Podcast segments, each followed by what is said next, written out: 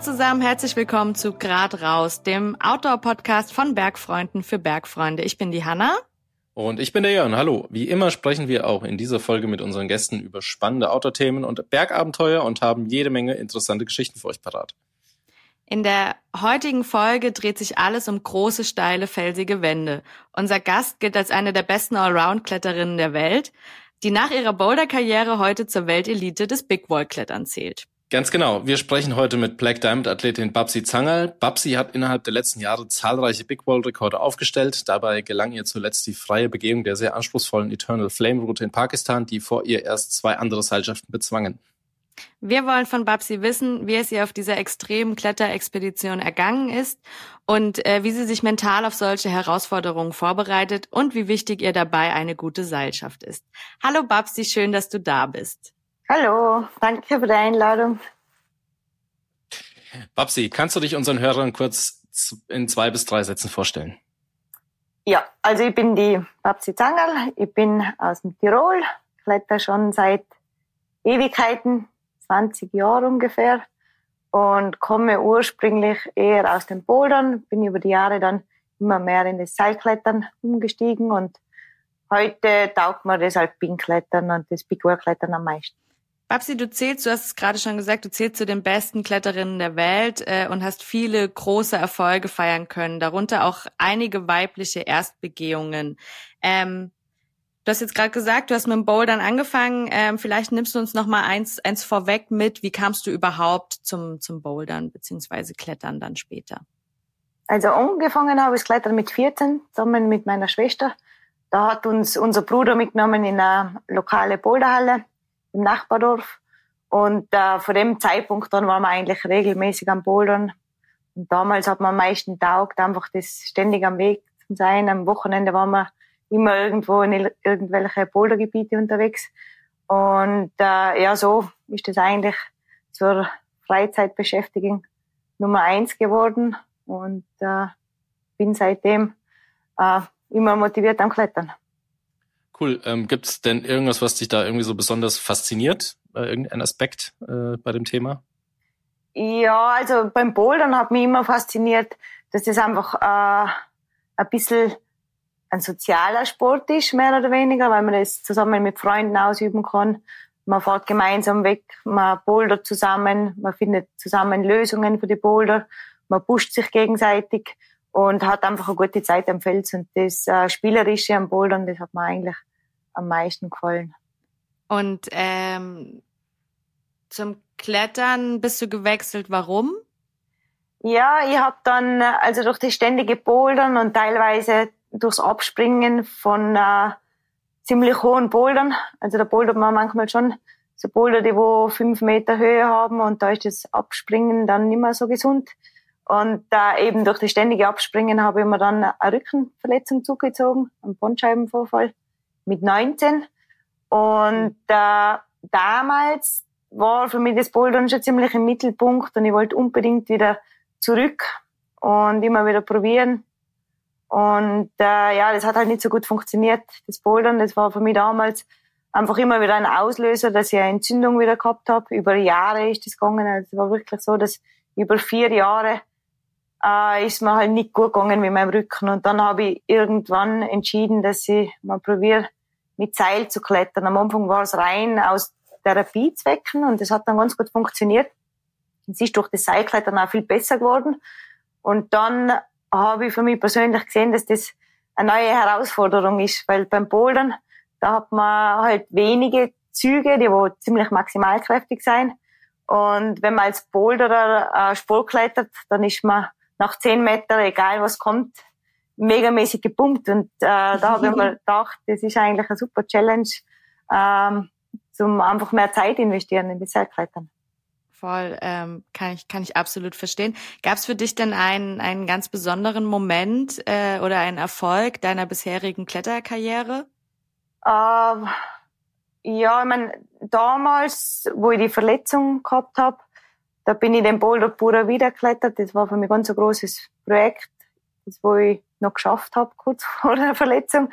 Und äh, das war mir persönlich halt total wichtig, den, den Boulder zum Klettern. Und hat mir damals äh, voll viel bedeutet. Und danach ähm, hat sich das so ergeben. Also da war jetzt nicht unbedingt immer ähm, das Ziel oder der Erfolg so wichtig, sondern es war eher der Weg dorthin, der wo mich so fasziniert hat. Also ich glaube, am Klettern muss man schon irgendwie den Prozess genießen, weil äh, wenn man da nur ans Ziel denkt, nachher kann das auch oft ganz frustrierend sein, wenn man das dann nicht erreicht. Und äh, gerade beim Big Wall Klettern zum Beispiel, da muss man viel Zeit investieren. Äh, man weiß überhaupt nicht, was einem erwartet. Und es kann zum Beispiel in Seillänge 20 an Zug kommen, den wo man einfach nicht machen kann. Und dann äh, ist das Projekt halt gestorben, in dem freien Stil zu klettern. Und, und wenn man halt den Weg bis dahin schon genießt, nachher hat man mehr davon. Big Wall, gutes Stichwort. Ähm, kommen wir mal zu äh, Eternal Flame. Ähm, die gehört ja, ja zu den anspruchsvollsten Big Wall-Routen der Welt. Ähm, und die hast du zusammen mit deinem Kletter- und Lebenspartner Jacopo, ähm, ich hoffe, ich habe es richtig ausgesprochen, Jacopo? Ja, Jacopo, Jacopo oder Jacopo. Okay, alles klar. Ähm, äh, hast du die, hast du die Line ja ähm, in nur sechs Tagen als dritte Seilschaft oder habt ihr die Line ja in sechs Tagen als dritte Seilschaft überhaupt geklettert? Wann und wie entstand denn bei dir oder euch der Gedanke, diese Route ähm, anzugehen? Ja, also ich war schon immer fasziniert von den Bildern vom Drango Tower. Ja, zum ersten Mal habe ich die Bilder gesehen, da habe ich noch bouldert und da war das so weit weg, da habe ich mir gar nicht vorstellen können, dass ich da mal selber an dem Platz lande und die Route probiere. Und ja, man hat es halt immer irgendwie im Hinterkopf und wo ich dann angefangen habe zum Big Walk Klettern, da ist es halt über die Jahre immer näher gekommen, dass man das ja vielleicht einmal anschauen könnte. Aber da war der Gedanke wirklich mal schauen und nicht, ja, das, da fahren wir jetzt hin und das äh, klettern wir jetzt. Sondern das war schon bis zu dem Zeitpunkt, wo wir dann schlussendlich geklettert sein, ist das für uns äh, noch nicht ganz greifbar gewesen, weil es halt, ich habe davor noch nie eine Expedition gemacht. Es ist im Vergleich zu allen anderen Big Walls, wo man klettert sein, ist es nochmal eine Nummer größer, weil es einfach äh, extrem hoch gelegen ist. Es ist auf 6000 Meter und das fühlt sich einfach ganz anders an auf 6000 Meter zum Klettern. Da ist alles viel komplizierter. Da sind die Bedingungen äh, viel anspruchsvoller. Man weiß nicht, wie man sich fühlt. Man weiß nicht, ob man höhenkrank wird. Äh, das kann man erst sehen, wenn man vor Ort ist und wenn man da wirklich gerade dran ist. Ähm, Babsi, die Route, die haben ja vor euch nur zwei, zwei Seilschaften gemacht. Ähm, woher nimmst du da so die Motivation, beziehungsweise auch, sage ich mal, den Mut, äh, solch schwere Projekte anzugehen? Ja, also das Selbstvertrauen, ich glaube gar nicht, dass ich das unbedingt habe. Es ist eher so, man ist so fasziniert von der Wand und von der Route, weil es so super ausschaut dass man einfach probieren will. Aber ich gehe eigentlich fast an kein Projekt dran mit dem Gedanken, dass ich das auch schaffen werde. Es ist eher so ein Probieren und ein Ausprobieren und schauen, wohin das führt. Und mit dem bin ich eigentlich die letzten Jahre ganz gut gefahren, weil wenn man nicht probiert, nachher weiß man ja auch nicht, ob es geht oder nicht. Gab es denn dann, oder du hast ja gerade gesagt, du kanntest die Bilder der Route oder vom Trango Tower schon, schon sehr lange. Gab es denn einen Moment oder, oder wie war der Moment, als ihr beschlossen habt, okay, jetzt buchen wir einen Flug und jetzt gehen wir das Thema Expedition an? Ja, es, es war extrem spannend und mit ganz viel Unsicherheit verbunden, weil äh, da war ja zuerst einmal das Thema Pakistan, also viele Leute im Umfeld haben wir das sowieso ausgeredet, dahin zum Fahren, weil das Land ist ja so gefährlich und äh, da ist man so abgelegen, wenn da was passiert, da kann da niemand helfen und pipapo. Aber ich glaube, sowas muss man einfach wegschalten.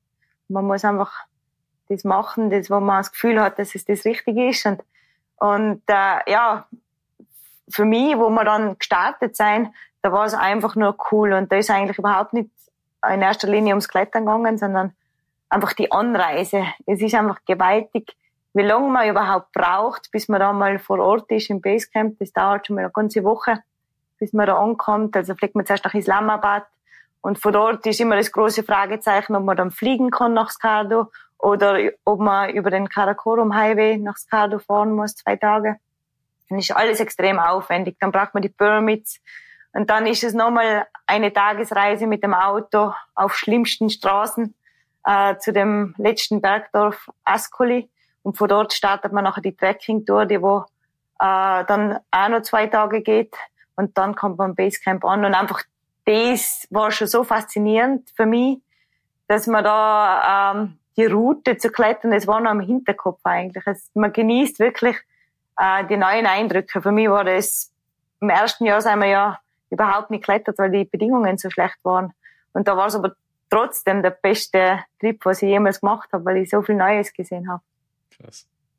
Ja, und dann äh, seid ihr da und dann äh, siehst du die Route und dann habt ihr die Höhe. Das hast du ja schon gesagt, dass, dass, dass, dass die Höhe so eins der Themen ist, äh, die da schwierig sind. Was macht Eternal Flame denn noch aus? Also wenn wir an die Schwierigkeit der Route denken.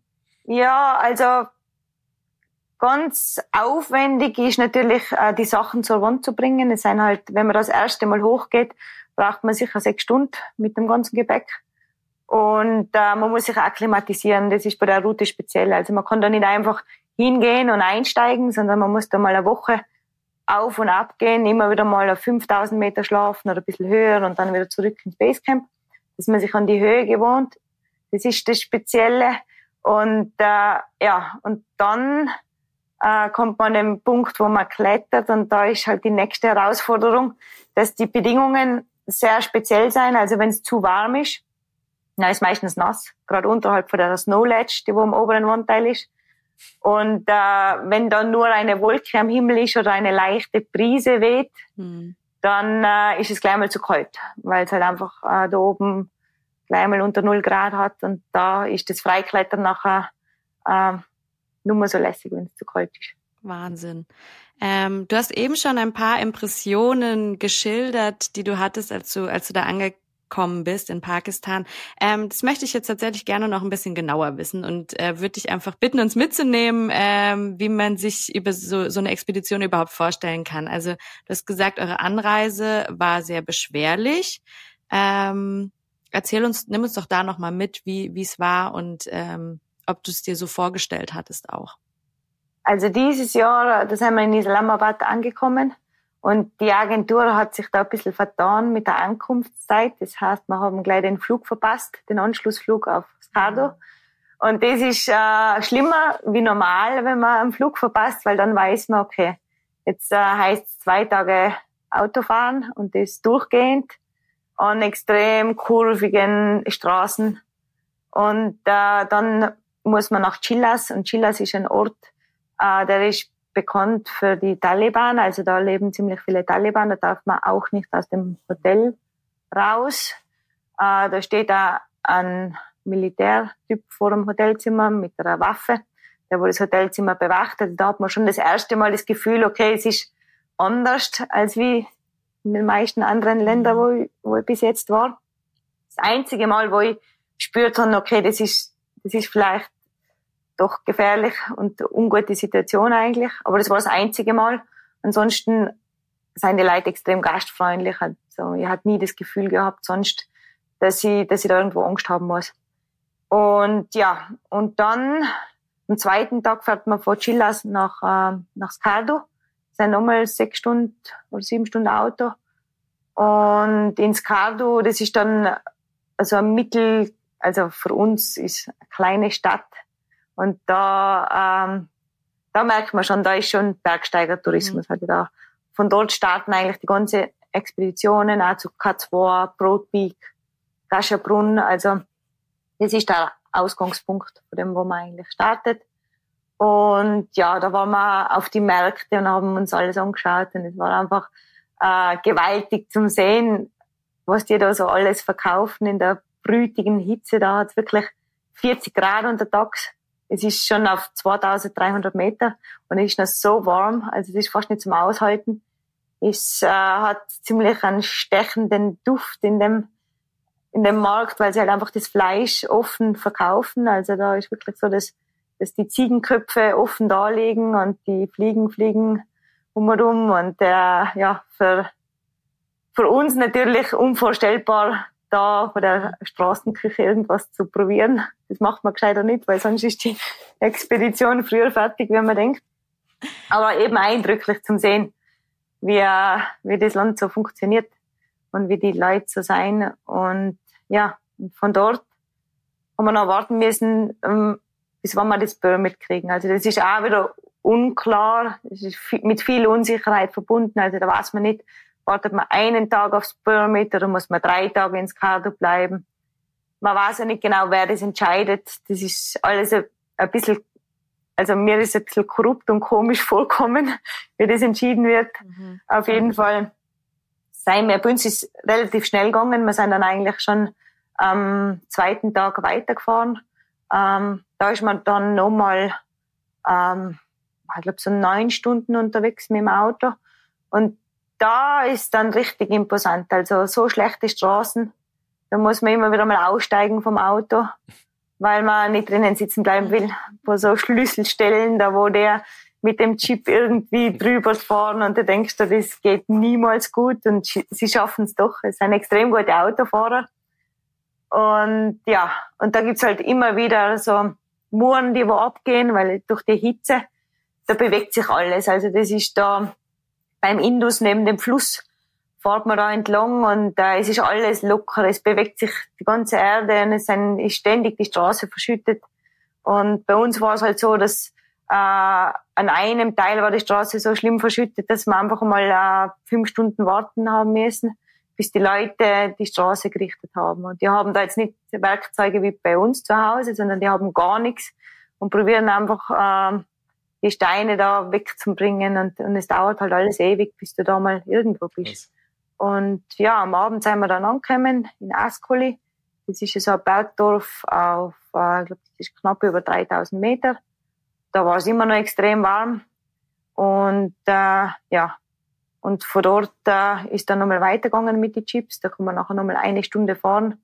Und äh, ja, dann haben wir unser Basecamp aufgebaut.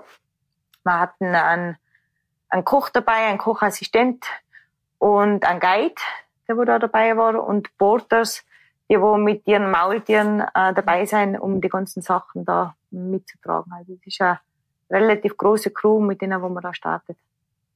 Und dann geht's halt los auf die Trekkingtour. Genau.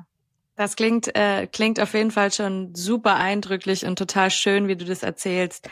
Ähm, du hast jetzt schon gesprochen vom Koch ähm, und, und einer Crew, die da dabei ist, eine Agentur. Wie sieht denn äh, die Verpflegung für unterwegs aus?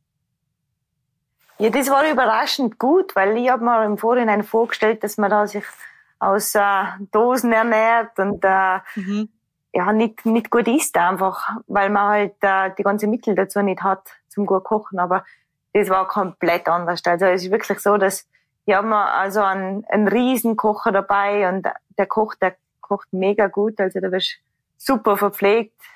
Frühstück, Pancakes zum Mittag, äh, Pommes als Vorspeise, Nudeln als Hauptspeise und am Abend halt irgendein pakistanisches äh, traditionelles Gericht. Also da wirst man richtig gut verköstigt. Also ich habe das äh, als mega fein empfunden, weil man eigentlich nie kochen muss und gut verpflegt wird. Und ja, viel, viel besser als wir all die Erwartungen, äh, Erwartungen wo ich eigentlich hätten. Das hört sich auf jeden Fall echt ziemlich gut an, ja, würde ich auch sagen. Ähm, wie lange hat es denn dann noch gedauert, bis ihr dann zur eigentlichen Tour aufgebrochen seid? Also du hattest ja vorhin schon mal kurz erwähnt, dass ihr noch ein bisschen Akklimatisierungszeit hattet. Ähm, aber wie, wie lange hat es gedauert, bis quasi dann wirklich der Start, Start losging? Ja, also wir sind angekommen am Basecamp. Bis dahin war das Wetter brutal gut, also immer extrem heiß. Das ist schon richtig anstrengend, da den Hike zu machen, weil es einfach brutal heiß ist. Die Sonne ist da so extrem stark, das, das zerrt schon an einem. Und wo wir dann am Basecamp angekommen sind, äh, hat das Wetter komplett umgeschlagen. Also da hat es dann geregnet, volle Hütten und es hat da keine Chance gegeben, dass wir da gleich in die Wand starten. Es war das Akklimatisieren schon recht anspruchsvoll, weil wir da halt im Regen raufgegangen sein und wieder runter und einfach mal die ganzen Sachen rauftragen haben. Und das haben wir ganze Woche, haben wir uns eigentlich nur mit dem beschäftigt.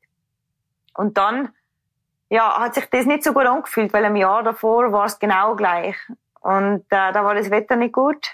Und das Wetter war nie gut. Also in den ganzen fünf Wochen haben wir eigentlich nie geklettert. Zwei Seillängen. Und das war's. Und, und dieses Jahr habe ich schon wieder das schlechte Gefühl gehabt, dass das wieder genau gleich wird. Aber ja, nach den acht Schlechtwettertage. Äh, haben wir noch gesehen im ähm, Wetterbericht, dass das Wetter umschlägt und dass wir eine Chance haben. Also die Chance war jetzt nicht gerade groß. Im Wetterbericht waren einfach nur zwei gute Tage. Mhm. Aber für uns war klar, vielleicht kriegen wir nicht mehr und da muss man halt jede Chance nützen und hoffen, dass das Wetterfenster einfach länger hält. Und ähm, wie sah dann der, der Expeditionsalltag aus? Also ja, du hast gesagt, ihr habt am Anfang viel so viel Gepäck transportiert an die Route ran und dann hat sich das Wetterfenster geöffnet. Äh, wie wie ging es dann los? Ja, da haben wir schon, also die, die meisten Sachen waren am Wandfuß. Und äh, ja, dann war das Wetter gut und da macht es jetzt keinen Sinn, dass man gleich am ersten guten Wettertag startet, weil die Wand ist komplett nass und vereist. Also es schneit ja da oben auf 6000 Meter. Wenn es auf 4000 Meter regnet, dann kann es sein, dass da oben einfach 30 Zentimeter Neuschnee hat. Und äh, da haben wir jetzt erst mal zwei, äh, zwei Tage abgewartet und das war schon wieder mhm. ein großes Risiko, weil der Wetterbericht hat ja eigentlich nur zwei Tage gut gebracht. Und äh, ja, es hat dann länger gut ausgeschaut, nicht ganz so stabil, aber okay zum Starten. Und wir sind dann losgegangen. Also mit, ähm, mit natürlich wieder mit einem schweren Rucksack, weil man immer ein paar Sachen mit aufnimmt. Wir haben dann für acht Tage insgesamt geplant und haben für acht Tage ähm, Nahrung mitgenommen, Verpflegung. Das gute Glück in Pakistan ist, dass man da oben Wasser schmelzen kann. Das heißt, da fällt ganz eine große Last weg. Man muss das Wasser nicht hinauftragen. Das macht es um, um vieles einfacher. Ja, und dann ähm, sind wir gestartet. Wir sind zuerst im ersten Camp geschlafen, also das ist das ABC Camp. Und äh, am nächsten Tag in der Früh sind wir dann weitergegangen zur Wand und eingestiegen. Und das Ziel war am ersten Tag einfach die ersten zehn Seillängen zum Klettern. Genau. Und ähm, was ist bei so einer, oder was ist explizit, was war da bei eurer Tour so das, was wirklich am anstrengendsten war für dich? Also die Kletterei oder gab es da auch noch andere Faktoren, äh, wo du sagst, das war echt heftig für mich? Ja, also der, der Zustieg, das ist ein großen, ein richtig ein großer Teil von der Expedition, der ist brutal anstrengend, der ist extrem steil. Es gibt nicht wirklich einen Weg da hinauf, also man, man geht da wirklich in einer so, ähm, in so einem Rümpelfeld von lockeren Steinen und äh, ja, das ist auch das, sicher der gefährlichste Part von allem. Da muss man ständig Angst haben, weil weil da gibt's extrem viel Steinschlag. Man kann nicht ausweichen, man ist da in einem richtigen Gully und die Steine kommen eigentlich von allen Seiten. Deswegen kann man nur zu gewissen Tageszeiten, also früh am Morgen oder spät am Abend, ähm, da hinauf und herunter gehen. Sonst ist einfach das Risiko zu groß. Und äh, das macht's äh, total anstrengend. Also das, äh, die Sachen zum Wandfuß bringen, das ist mindestens so anstrengend wie das Klettern. Und zudem noch äh, kommt halt der Faktor dazu, dass sich das Körpergefühl auf äh, 5000 Meter, das ändert sich gewaltig. Also auf 4000 Meter, da habe ich gar nichts gemerkt. Kann schon mal sein, dass man halt mehr schnauft, wenn man sich bewegt, aber nicht so extrem großer Unterschied. Aber auf 5000 Meter, da, ähm, solange man sich bewegt und eine hohe Herzrate hat, fühlt man sich ganz okay. Aber ich habe das Problem gehabt, wenn ich mich niederlege und entspanne oder schlafen in der Nacht, das war für mich äh, nicht so fein, weil da war mir dann schlecht, Kopfweh, ich habe nicht schlafen können. Und äh, ja, das ist dann nachher nochmal eine zusätzliche Challenge, weil man einfach in der Früh schon geredet aufwacht und dann noch schwer klettern muss. Und man hat dann nicht die Zeit, dass man in der Wand jetzt einmal einen Ruhetag macht. Und der Ruhetag in der Wand bringt da wahrscheinlich auch nichts, weil man auf 5.000, 6.000 Meter einfach nicht mehr regeneriert. Also da muss man dann weitermachen und äh, so wenig wie möglich ausruhen, war für mich eigentlich die beste Strategie. Ähm, was mich tatsächlich noch interessiert hat, hattest du Erfahrung in den Höhen schon? Nein, das war ein ganz großes Fragezeichen für mich. Also das war sicher das, das was mir am meisten Sorgen bereitet hat, weil ich war davor mal auf äh, 4000 Meter oder knapp 4000 Meter und äh, habe nicht gewusst, wie mein Körper auf die Höhe reagiert. Und das ist ja auch nicht unbedingt ähm, kommt es auf das, den Trainingszustand drauf an, sondern es ist wirklich eine große körperliche Komponente. Mhm. Wie du da reagierst, das hast du eigentlich selber nicht in der Hand. Also man muss das einfach ausprobieren. Und äh, wo wir das erste Mal dort waren, da war ein Kollege von uns auch mit, also äh, Freunde von uns. Und er hat zum Beispiel eine Lungenidee gekriegt, schon auf 4000 Meter. Und das ist einfach drei Tage gegangen. Da ist ihm noch super gegangen. Und nachher ist das gekippt. Und dann ist es richtig schlecht gegangen. Der hat nach einer Woche wieder raus müssen. Also darfst nachher nicht auf der Höhe bleiben. Und von dem habe ich richtig Angst gehabt, dass das vielleicht überhaupt gar nicht möglich ist, weil, weil ich höhenkrank werde.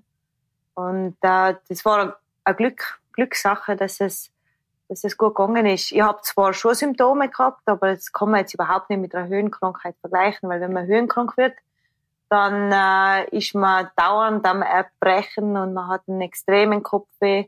Man kann nicht mehr klar denken. Man kann, eigentlich liegt man krank im Bett, wenn man die Höhenkrankheit hat. Und da geht dann gar nichts mehr. Und das kann, das kann auftreten spontan, das kann auch auftreten nach ein paar Tagen. Und deswegen äh, war das Ziel so ungewiss, weil da kannst du in der mhm. Wand drinnen hängen und am fünften Tag kriegst du auf einmal vielleicht die Höhenkrankheit und dann ist das Ganze vorbei. Ja, Wahnsinn. Eigentlich, eigentlich nicht so gute Voraussetzungen dafür, dass ihr das äh, am Ende geschafft habt. Ähm, wart ihr euch denn oder warst du dir immer sicher, dass ihr es schafft? Nein, nie. Also am Anfang, also ich war mir erst sicher, war mir bis zum Schluss nicht, weil es kann ja sein, dass am letzten Tag das Wetter umschlägt. Und da kannst du auch, wenn es ganz leicht ist zum Klettern, da kommst du nicht zum Gipfel. Und es ist einfach zu gefährlich. Das Wetter da oben, das ist so intensiv, da kannst du höchstens im Botelitsch bleiben und abwarten, bis es wieder gut wird. Aber wenn das Wetter nicht passt, nachher, dann kannst du da nicht klettern. Also das war nicht klar, bis wir dann endlich am Gipfel gestanden sind. Da war ständig Unsicherheit und, und ja, am Anfang war es halt so, da ist es relativ gut gelaufen, die ersten zwei Tage. Und dann sind wir kurz vor der Snow Ledge gewesen. Die Snow Ledge ist auf 6000 Meter. Mhm. Und äh, das sagt der Name schon, die Snow Ledge. Wenn da die Sonne drauf scheint, dann wird's halt extrem nass. Und die Schlüssellängen, also es sind zwei Schlüssellängen vor der Snow Ledge, und die waren immer komplett nass. Und da haben wir eigentlich nur die Möglichkeit gehabt, das am frühen Morgen zum Klettern. Und da war es halt so ein Mix. Bist du mhm. zu früh dran, hast du extrem viel Eis im Riss und bist du zu spät dran, nachher ist es so nass, dass du nicht mehr klettern kannst. Das war für uns eigentlich ein Zeitfenster von eineinhalb Stunden, dass wir äh, die zwei Seillängen klettern vor das Ledge. Und das hat's äh, viel anspruchsvoller gemacht und da, das hat, das war eigentlich der entscheidende Faktor. Wenn wir die zwei Längen schaffen, dann äh, war eigentlich das Schwierigste vor der ganzen Route geschafft. Weil oben raus ist es trocken, das haben wir gewusst. Und äh, ja, der Plan war, am dritten Tag das Null-Edge zu erreichen. Und äh, das haben wir nicht geschafft. Also wir waren erst am, am vierten Tag an das dann. Wenn ich mir das vorstelle, also in meinem Kopf, wie das aussehen muss, dann finde ich das wahnsinnig beeindruckend, aber irgendwie auch beängstigend. Ähm, hattest du denn vorab oder während der Expedition auch mit Ängsten zu kämpfen? Ma, nein, da habe ich mir eigentlich nicht so einen Kopf gemacht, weil Jetzt, wenn man zu Hause ist und äh, noch nicht direkt im Moment, dann äh, kann ich mich so schlecht einfühlen, wie das sein wird. Und, und wenn man dann in der Situation ist, dann nimmt man das meistens viel entspannter wahr, als wie das Kopfkino, das, was man davor hat. Und deswegen, ähm, ja, da mache ich mir davor eigentlich nie einen Kopf, wie das werden wird oder wie, ob ich da jetzt Angst haben muss oder die Gefahr mit dem Steinschlag. Das kann ich erst einschätzen, wenn ich dort bin. Und ähm, ja, dann lasse ich die Angst erst zu und davor äh, probiere mir das nicht einzureden, wie gefährlich das ist oder, oder auch nicht. Ja. Ist das denn schon Teil der Strategie, ähm, mit der Angst umzugehen? Und äh, wie ist es, wenn du dann mal Angst verspürst? Hast du dann auch irgendeine Taktik, äh, was du, was du machst? Ja, ich glaube, die, die Angst, die kommt so schnell und die gefährliche Situation, die passiert auch so schnell und ist auch schnell wieder weg mit dem Steinschlag es ist ein kurzer Moment, wo du denkst, boah, jetzt rumpelt's und ich bin genau da, wo ich nicht sein sollte. Und dann nimmst du das wahr, du hast eine extreme Angst in der Situation und versteckst die und schaust, dass du halt irgendwo Schutz unter einem Stein findest. Und dann ist die Situation wieder behoben. Und es war immer ein ungutes Gefühl, den, äh, den Zustieg zu machen. Also das war immer ungut und den haben wir relativ oft machen müssen, weil man muss ja nach der Expedition noch die ganzen Sachen wieder von der Wand herunterbringen. Mhm. Und äh, das war schon immer mit einem unguten Gefühl verbunden. Also den, den Gulli, den bin ich immer, also sind wir alle immer heruntergelaufen, so schnell wie möglich. Und beim Raufgehen ist man halt einfach langsam, da kann man nicht viel machen. Aber man hat probiert, das Risiko so gut wie möglich zu minimieren, indem dass man einfach immer im frühen Morgen gestartet sein und untertags haben wir, haben wir das gemieden, da in dem Gully zu sein. Und in der Wand selber, in der Wand selber, äh, da habe ich nicht das Gefühl gehabt, dass ich da jetzt äh, Angst haben muss, weil es ist das Rissklettern, man kann da selber die Sicherungen legen und in einem Riss, den kann man gut absichern. Also da, ähm, da habe ich jetzt nicht äh, so Angst haben müssen, dass, dass die Sicherung nicht haltet, weil die lege ich ja selber. Mhm. Und es waren die erste Seillänge, die war, die war sehr anspruchsvoll und wild, weil da waren wenig Risse und da war äh, ein Schlaghaken, der wo komplett zerschlagen war, den hat man nicht mehr einhängen können. Und dann war es halt extrem langer Runout. Und da habe ich schon Angst gehabt, die Länge vorzusteigen. Aber sonst muss man sagen, war es wirklich relativ gut zum Absichern. Äh, Babsi, gab es so einen Zeitpunkt, wo ihr gemerkt habt, ähm, jetzt ist das Ding im Kasten, also jetzt haben wir die Route, Route im Sack? Oder war das wirklich erst, als ihr oben angekommen seid? Und wie war das, als ihr oben angekommen seid? Also wie, wie können wir uns das vorstellen? Also das Gefühl, jetzt haben wir es im Sack, das habe ich bis zum Schluss nicht zugelassen, weil ich mir halt nie sicher war, ob das wirklich passiert.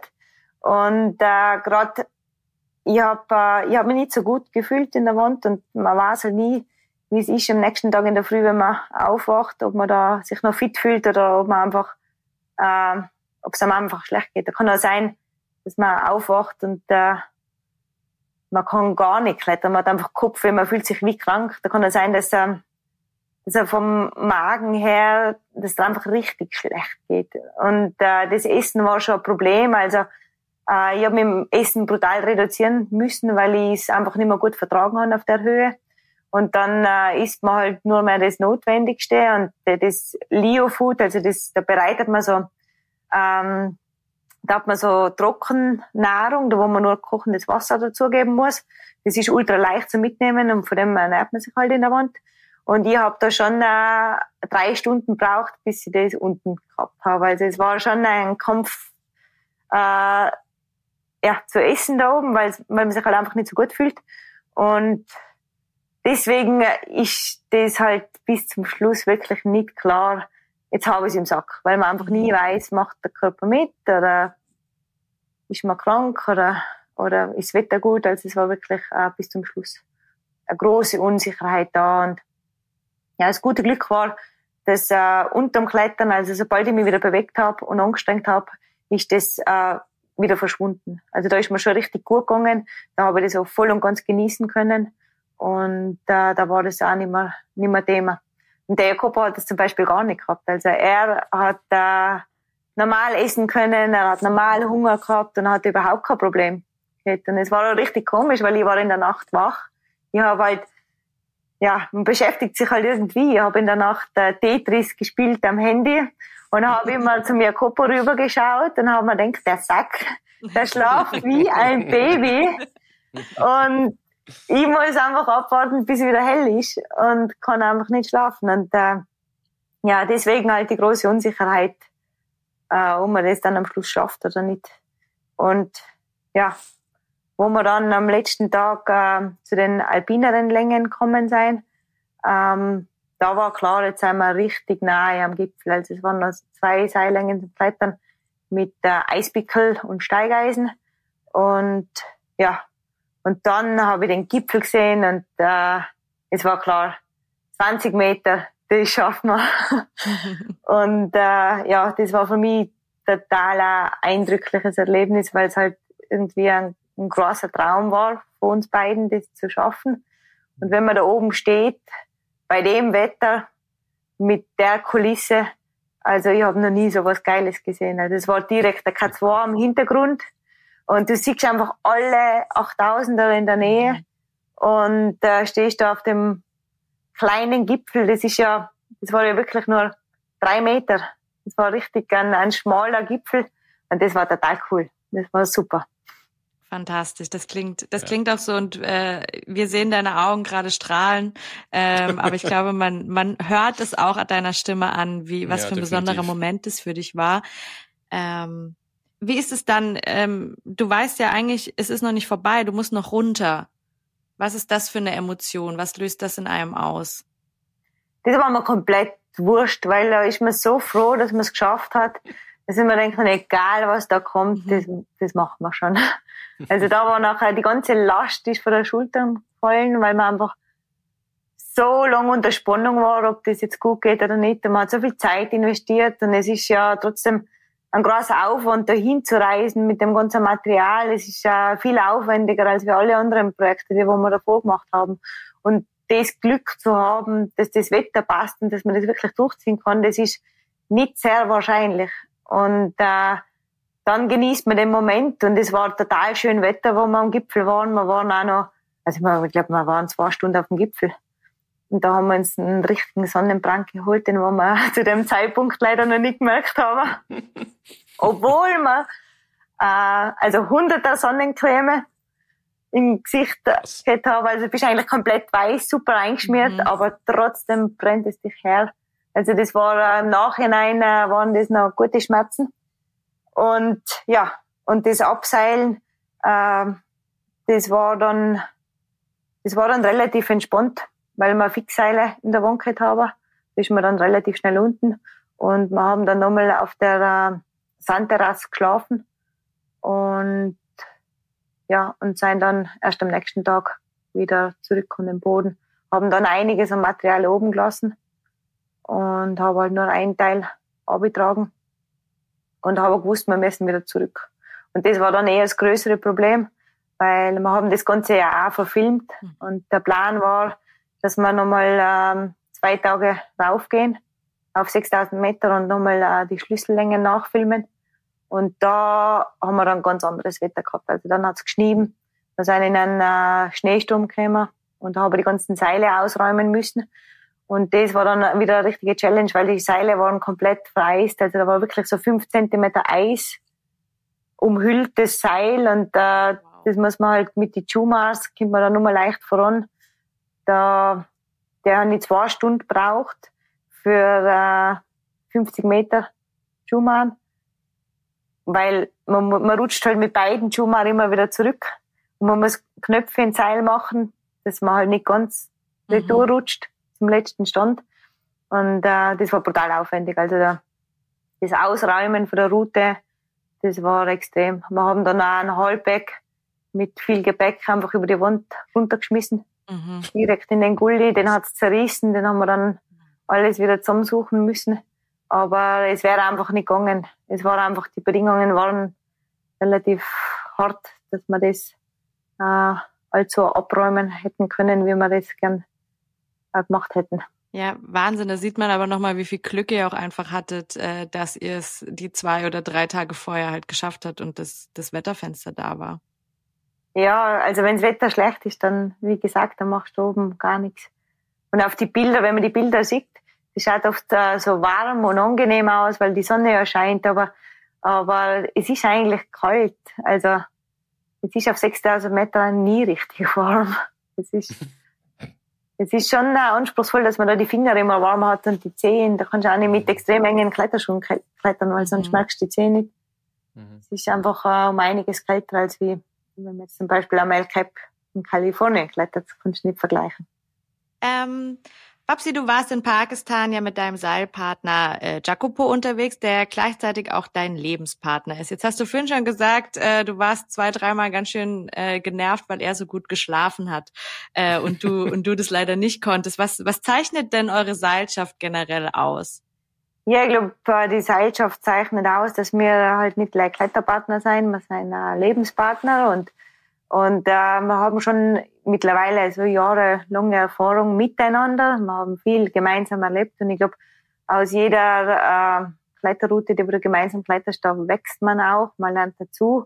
Und irgendwann funktioniert halt die Verständigung viel leichter, weil man genau weiß, wie der andere funktioniert. Da muss man dann nicht mehr so viel reden und Stand schreien und, und da weiß man dann einfach, was der macht. Mhm. Also ich weiß normalerweise, was der Jakobo oben am Stand macht, ohne dass wir miteinander reden müssen. Und, und es ist auch halt viel mit Vertrauen verbunden. Ich glaube, es ist wichtig, wenn du eine Seilschaft bist, dass du dem anderen vertraust, weil nur dann kannst du an deine Grenzen gehen. Nur dann stürzt man gerne ins Seil. Wenn ich meinem Seilpartner nicht vertraue, dann mag ich auch nicht ins Seil stürzen. Dann habe ich einfach mehr Angst und äh, traue mich halt nicht richtig äh, zu klettern wahrscheinlich. Deswegen glaube ich, ist es im Grunde immer wichtig, dass man einen Seilpartner hat, dem man vertraut. Hm. Jetzt äh, haben ja manche Beziehungsdynamiken an sich, gerade wenn man verpartnert ist, dass man auch mal aneinander gerät ab und zu, sei es jetzt im Alltag, aber vielleicht auch bei so einer Route wie die Eternal Flame. Also gab es da Situationen, wo ihr mal so ein bisschen auch aneinander gerasselt seid, also wo es mal ein bisschen Grinch gab? Also in der Wand, in der Wand muss ich sagen, passiert das echt selten. Also wenn wir streiten, dann ist meistens zu Hause. Aber wir haben schon so zwei, drei Reibungspunkte in der Wand auch. Ist zum Beispiel, wenn es um den Hallback-Backen geht. Also ich hasse das. Einpacken und auspacken.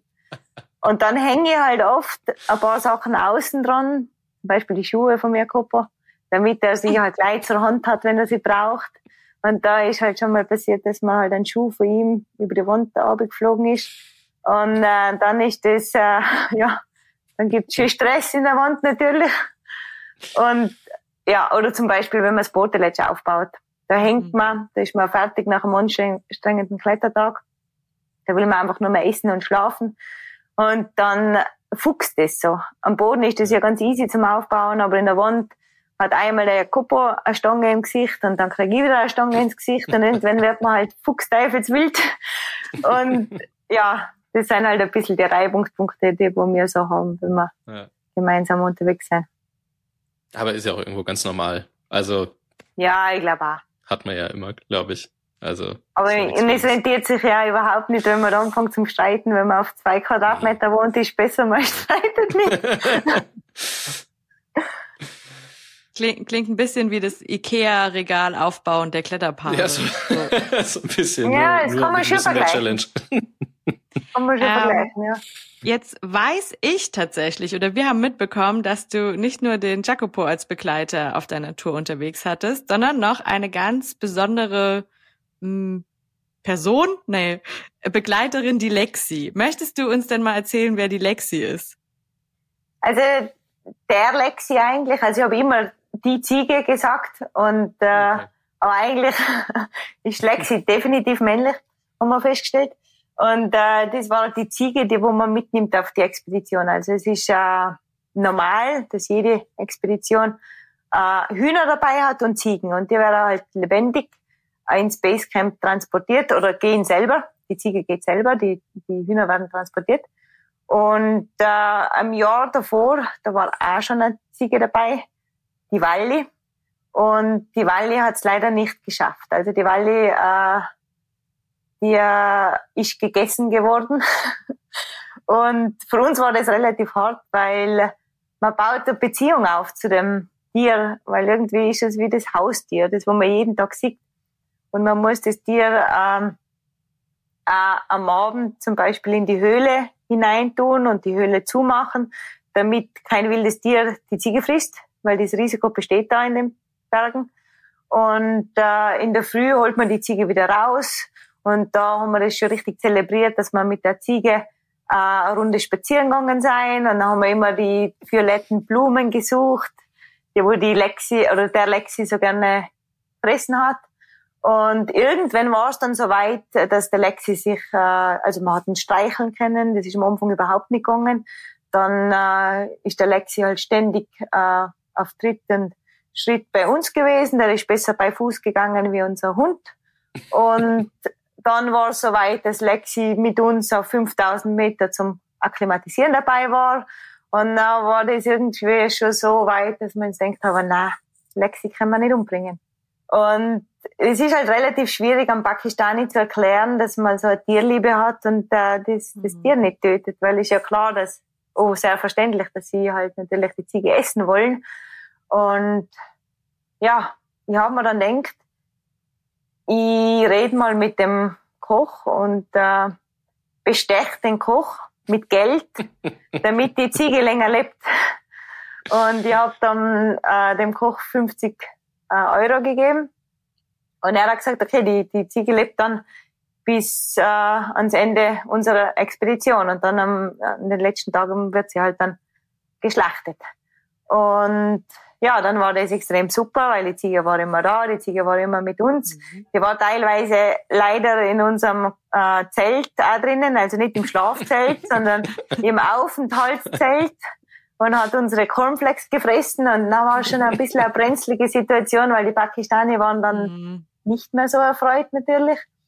Aber ja, am Schluss war es dann wirklich so, äh, die Expedition war fertig, äh, der Lexi noch am Leben und äh, ja, und wir wollten ihn halt einfach nicht umbringen und haben dann nochmal 50 Euro gezahlt. Und am Schluss ist dann der Lexi wieder mit Retour äh, nach Ascoli. Und das war ganz witzig, weil äh, das sind ja ständige Expeditionen am Weg, die wo Richtung K2 und äh, halt Richtung mhm. Hohe Berge am Weg mhm. sind. Und die Porter von den anderen Expeditionen wollten immer unsere Ziege fangen, weil sie sich gedacht haben, das ist eine entlaufene Ziege. Und äh, ja, da haben wir die Lexi richtig verteidigen müssen und gesagt, nein, ist unsere Ziege, die nehmen wir wieder mit raus und die gehört uns. Und die haben das alle nicht verstehen können, wieso da eine Ziege wieder am Retourweg ist. Das war, glaube ich, die erste Ziege, die wo da wieder den mhm. Retourweg angetreten hat. Witzig. Ach, schön. Tolle Geschichte. Ganz großartig. Tolle Geschichte. Ich weiß, wir haben auf jeden Fall auch ein Foto von der Lexi. Das kann man sich dann noch, von dem Lexi und dir, das kann man sich dann noch angucken, ja. falls es euch interessiert. Und das ist ganz witzig, weil äh, der Lexi ist dann auch mit dem Auto transportiert worden, wieder komplett retour nach Skardu, hat dann eine Woche in der Office von der Agentur gewohnt und die waren ganz froh, weil sie dort halt äh, das Gras gefressen hat und sie aber nur mal das Gras mähen müssen im Garten. Und der, äh, der Guide war dann so nett und hat äh, Lexi mitgenommen nach Hunza. Das ist nochmal ein komplett anderes Dorf, wo man wieder einen Tag hinfährt. Und da lebt jetzt Lexi wie im Paradies. Also Sweet. ich habe erst letzte Woche telefoniert, Videocall mit dem Guide. Und äh. Lexi lebt jetzt mit anderen äh, Ziegen äh, auf einer großen Wiese. Ich weiß nicht, wie lange. Ich habe gesagt, wenn es hart auf hart kommt, darf er sie natürlich töten, aber sie lebt noch. sehr gut, sehr gut. Ähm, ja, kommen wir so langsam mal zum, zur, zur, zum, zum Abschluss. Ähm, wenn du jetzt alles mal durch den Kopf gehen lässt, nochmal ähm, Lexi, den Gipfel, was war so dein persönliches Highlight, wo du sagst, das ist das Ding, an das ich zuerst denke, wenn ich an diese Expedition denke? Ja, das Erste, was ich denke, wenn ich an die Expedition denke, ist definitiv der erste Blick auf den Drango Tower und die Trekking-Tour eigentlich. Einfach mhm. das äh, Zusammenleben mit den Locals, mit den Pakistani, die Kultur dort und einfach die Erfahrung, die man hat. Da geht es jetzt gar nicht so um das Klettern, sondern es war wirklich mhm. das, was mir am meisten in Erinnerung geblieben ist, sind einfach die Märkte, was man da sieht und äh, die Leute und äh, die Straßen und einfach das, das simple Leben, dass man einfach gar nicht viel braucht und einfach kein Handyempfang zu haben, kein Internet zu haben und einfach da irgendwo voll in der Pampa zu leben, das war für mich total ein spannendes und äh, super Gefühl. Das ist, das ist wirklich sehr, sehr schön zu hören. Ähm, so klingt ein bisschen so, als würdest du gerne wieder hin auf jeden Fall. Ähm, was hast du denn dieses Jahr noch für Projekte geplant? Ja, wir haben die Sachen gar nicht mit heimgenommen von Pakistan. Also das meiste von unserem Material ist noch drüben. Wir gehen sicherlich wieder zurück, vielleicht an einen anderen Ort, in ein anderes Tal, aber definitiv wieder Pakistan, wenn es äh, die politische Situation auch erlaubt und alles passt. Und ja, sonst Ziele und Träume gibt es immer ganz viele. Ich war zum Beispiel noch nie in Patagonien. Ich würde gerne mal auf Patagonien gehen. Ja, genau. Und ja, was mich auch total motivieren würde, wäre mal äh, eine eigene Route erst zu begehen. vielleicht zusammen mit mir Kopo irgendwo einfach eine neue Route zu machen. Mhm. Egal wie schwer, einfach mhm. was Neues. Das wäre ein großer Traum. Das wird nicht langweilig. Finde ich ist eigentlich ein gutes Schlusswort, oder? Ja, Zu sagen, äh, der große Traum wäre wäre die Erstbegehung. Ähm, der aufmerksame Zuhörer von uns weiß ja, dass wir unsere, unsere Gäste immer noch nach ihrem Favorite Outdoor Song fragen. Ich weiß nicht, Babsi, ob du dich darauf vorbereiten konntest, ob wir es dir verraten haben. Wir haben eine Playlist ähm, bei Spotify und wenn du ein Lied hast, das du mit einer Expedition oder mit einem mit einer guten Zeit draußen verbindest, dann wäre jetzt die Chance, dass du es uns nennst. Ja, das ist äh, Xavier Ruth. Und das heißt, ich weiß es nicht mehr, ich muss schnell checken. Guckst du mal ja. nach? Ja, ich gucke mal schnell nach. Follow the Sun, genau. Ja. Also. Guter Song. Ein guter Outdoor-Song zum Chillen. Auf jeden Fall. Gemütlich. Perfekt. Packen wir auf die Liste. Ja, liebe Babsi, es war äh, mega spannend. Also ich fand's äh, mega cool. Ähm, möchte mich auch ganz, ganz herzlich bedanken, dass du uns äh, mit auf die Reise genommen hast, uns äh, sehr schön erklärt hast, wie das so war. Also ich fand, man kann, konnte richtig gut ähm, das miterleben, fand ich. Also äh, ich glaube, von, von Lexi werde ich auch noch ein bisschen erzählen jetzt die nächste Zeit. Äh, wirklich lustig. Ähm, genau. Ähm, ja, ich glaube. Das wär's dann, oder, Hanna? Ähm, genau, falls ihr noch Fragen an, an Babsi habt äh, zur Route oder zur Expedition, dann gerne via Instagram, wir leiten es gerne weiter oder äh, per E-Mail-Adresse an podcast.bergfreunde.de. Vielen Dank, Babsi, für deine Zeit heute. Ja, ich möchte mich auch bedanken. Es hat voll Spaß gemacht mit euch. Hat mich gefreut, zum dabei zu sein. Alle weiteren Infos zur Folge findet ihr natürlich in den Show Notes. Und äh, damit sind wir auch schon wieder am Ende unserer heutigen Folge Grad raus angekommen. Danke an euch Bergfreunde da draußen fürs Zuhören. Wir hoffen, ihr konntet auch heute wieder spannende Eindrücke aus der Folge mitnehmen. Für uns geht's jetzt wieder raus und wir hören uns dann hoffentlich zur nächsten Folge. Bis dahin, macht's gut. Eure Hanna und euer Jörn.